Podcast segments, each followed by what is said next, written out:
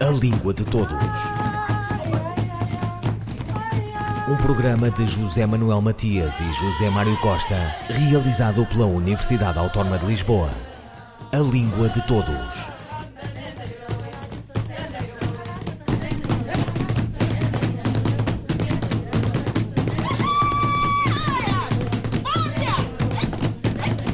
O dia 5 de maio é, a partir deste ano de 2020, o da Celebração Internacional da Língua Portuguesa, ou das Sete Belas Línguas Portuguesas, como dizia Jorge Amado. A decisão foi anunciada pela Unesco em 2019 em Paris.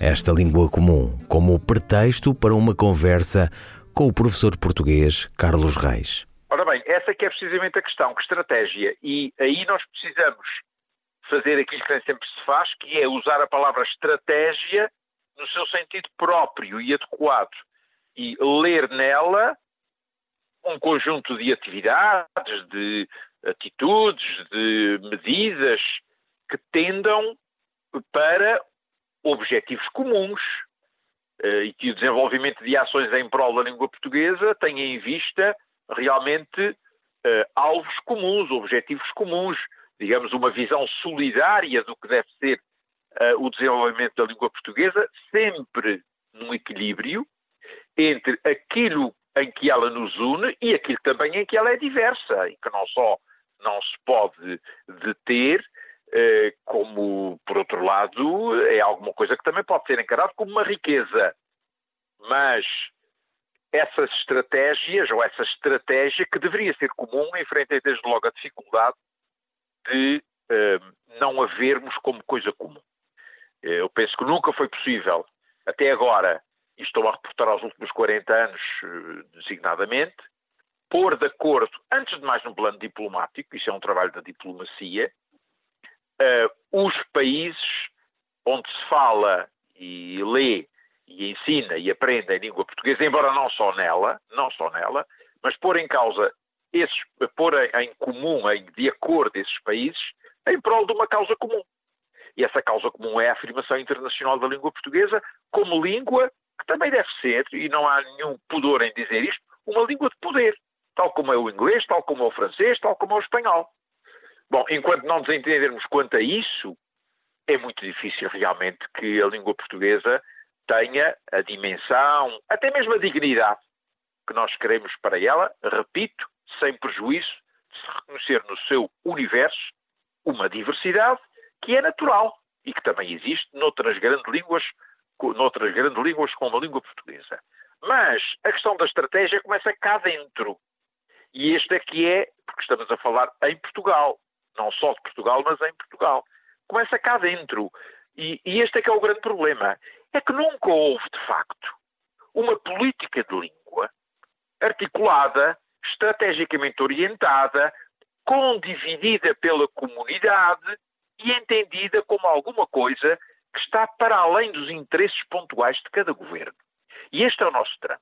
Não há, nunca houve, uma estratégia pensada de língua portuguesa. Ela serve e vai servir, e está a servir no Dia Internacional da Língua Portuguesa, para discursos enfáticos, para orações retóricas, para afirmações de boas intenções, mas infelizmente não passamos daí.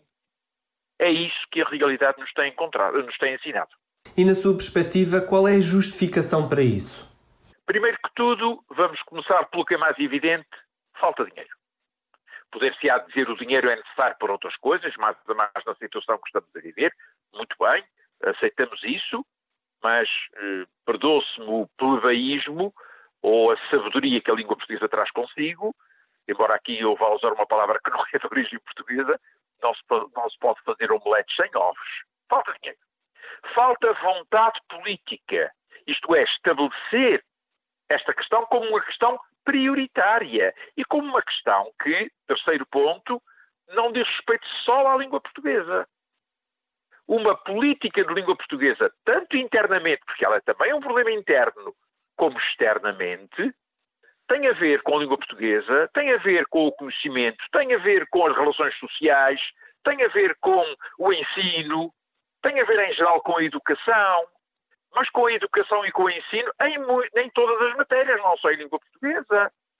E, portanto, esta prioridade que nunca existiu, sem embargo de uma ou outra ação pontual, dos discursos políticos no momento oportuno, essas coisas existem, mas são fáceis, nunca existiu, foi de facto uma política séria e continuada de língua. Enquanto isso não existir, celebramos todos os anos o Dia da Língua Portuguesa e no ano seguinte voltamos a celebrar, mas as coisas continuam mais ou menos da mesma. Na sua perspectiva, acredita que falta uma visão uh, por parte dos políticos, uma visão de, do, de, do potencial da língua portuguesa, mesmo em termos económicos? Falta, com certeza, e não é que não haja dados sobre isso, porque já há dados sobre isso. Isso está estudado e nós sabemos que uh, a língua tem um valor económico considerável. Mas a questão não é só económica, a questão é também cultural. E aí sim, há na nossa classe política um déficit que é um déficit arrasador. Arrasador. Veja só a forma como falam e como escrevem. E os maus exemplos que dão nesse aspecto. E o desleixo com que a língua portuguesa é trabalhada, por exemplo, na comunicação social. E, portanto, enquanto este tipo de atitude não entrar na ordem e não se respeitar a língua portuguesa sem fundamentalismos, porque a língua evolui, é dinâmica, agrega novos termos, etc. Eh, mas enquanto ela não for respeitada na sua dinâmica, dificilmente nós chegamos a uma situação que seja uma situação aceitável. Professor Carlos Reis, sobre o Dia Internacional da Língua Portuguesa, que passa a comemorar-se anualmente a 5 de maio. E que dizer dos leitorados, das plataformas digitais de ensino, da projeção na internet, do uso, estatuto e dinâmica nos países de fala comum?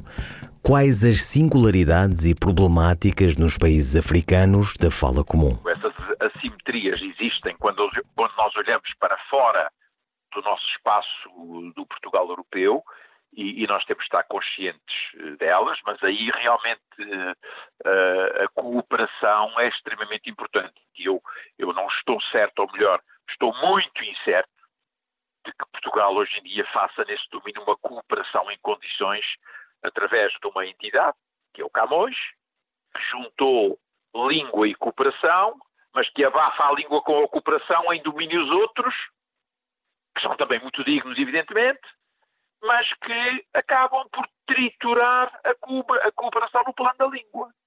A cooperação aí significa muito mais que aquilo que se faz, e faz alguma coisa, mas muito mais. Em matéria da presença de professores, de materiais de ensino, de relações académicas entre os países que nesse aspecto estão mais desenvolvidos e os que estão menos desenvolvidos.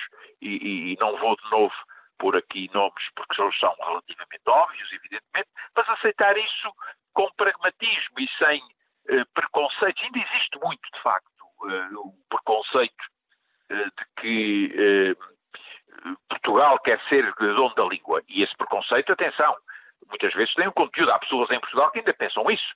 E enquanto pensarem isso, evidentemente que a cooperação é muito uh, difícil, porque, ou praticamente impossível, porque nós não podemos chegar a outros países com a ideia de que nós é que levamos a verdade da língua. Esses outros países também têm a sua verdade e, e, e na forma como diversificam a língua têm que ser respeitados. Evidentemente que isso não impede uh, que uma pedagogia, incluindo o valor da, da diversidade, procure agregar o mais possível aquilo que nos é comum. Mas, uh, retomo aquilo que estava a dizer, a cooperação aí significa um investimento financeiro muito considerável, semelhante ao que a Espanha fazia há uns anos. Hoje julgo que a situação já não é essa, mas, uh, apesar de tudo, a Espanha ainda tem, evidentemente, tem outro poder económico, uma capacidade de difusão da língua que é muito superior à nossa, mas nós também podíamos fazer mais do que aquilo que fazemos.